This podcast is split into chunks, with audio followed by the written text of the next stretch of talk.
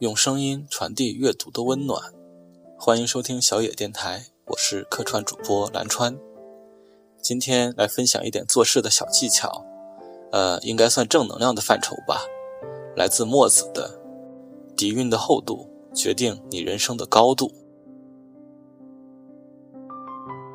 最近在知乎看到一段醍醐灌顶的话：一个词汇量只有一百个的人。很难理解词汇量达到一千个的人是如何思考这个世界的。这两种人生活在完全不同的两个世界里，因为对这个世界的理解程度取决于他们的语言能力。如果一个人不懂得“爱”“意满”“世界”这三个词的意思，那他永远理解不了什么是溢满爱的世界，哪怕他就身处在这样的世界里。这一段话拨云见日般，词汇只是表现，我们可以举一反三的去理解。差距是怎么来的？你每天做十个俯卧撑和别人每天做一百个的感受是不一样的。你每个月读一本书和别人每周读一本书的收获同样是不一样的。能力是怎么来的？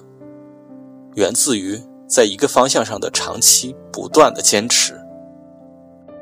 很多事情在我们没做到一定程度之前，是完全没法理解的。目标有了，外在的驱动力也有了，但是，一段时间过后，你会发现自己还是无法有效的执行，无法坚持下去。我在这个过程中挣扎了好久，分享一下走出这个过程的心得：一，不要追求完美的计划。一个快饿死的人看见一片玉米地，如果他想着找最大的玉米，结果可能是还没找到就饿死了；而如果只找一个可以充饥的玉米，那么结果虽然不是最完美的，但却是令人满意的。在制定计划的时候，我们总是把自己的生活计划的极其完美：每天要六点起床，每天要跑步一小时，每天要读书一小时。叭叭叭叭，计划的太多，一旦出现计划之外的东西，你计划的事情就会被打乱。时间稀缺的紧张感会让你自责。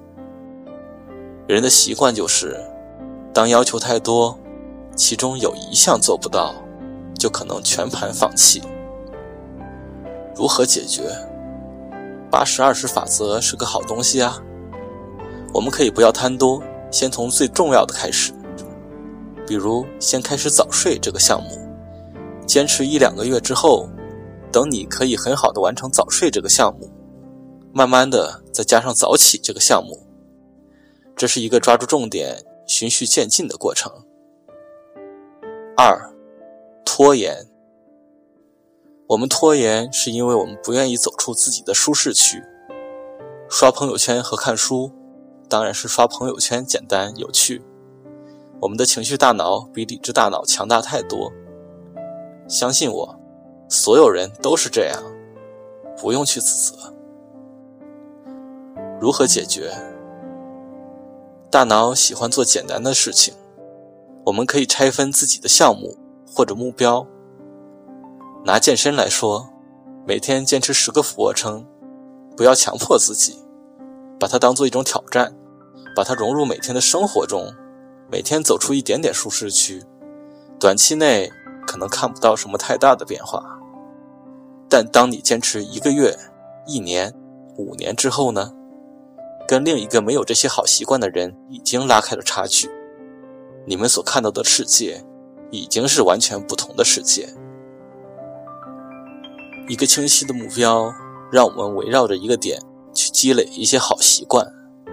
这种积累在生活中潜移默化的成长，看起来你每天都在做同样的事情，但其实你每天都在为你未来积蓄力量。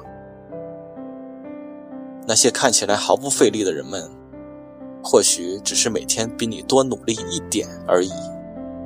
你是否有了一点信心？